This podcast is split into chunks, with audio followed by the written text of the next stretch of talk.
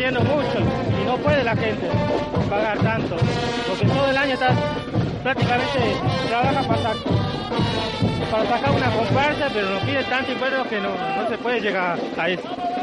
Bien, bueno, seguramente esperando para poder desenterrar el carnaval. Sí, estamos esperando eso porque es mucho el impuesto que nos está pidiendo.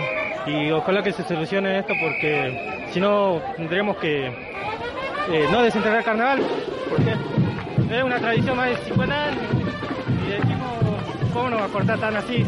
Una vez al año, es mucho.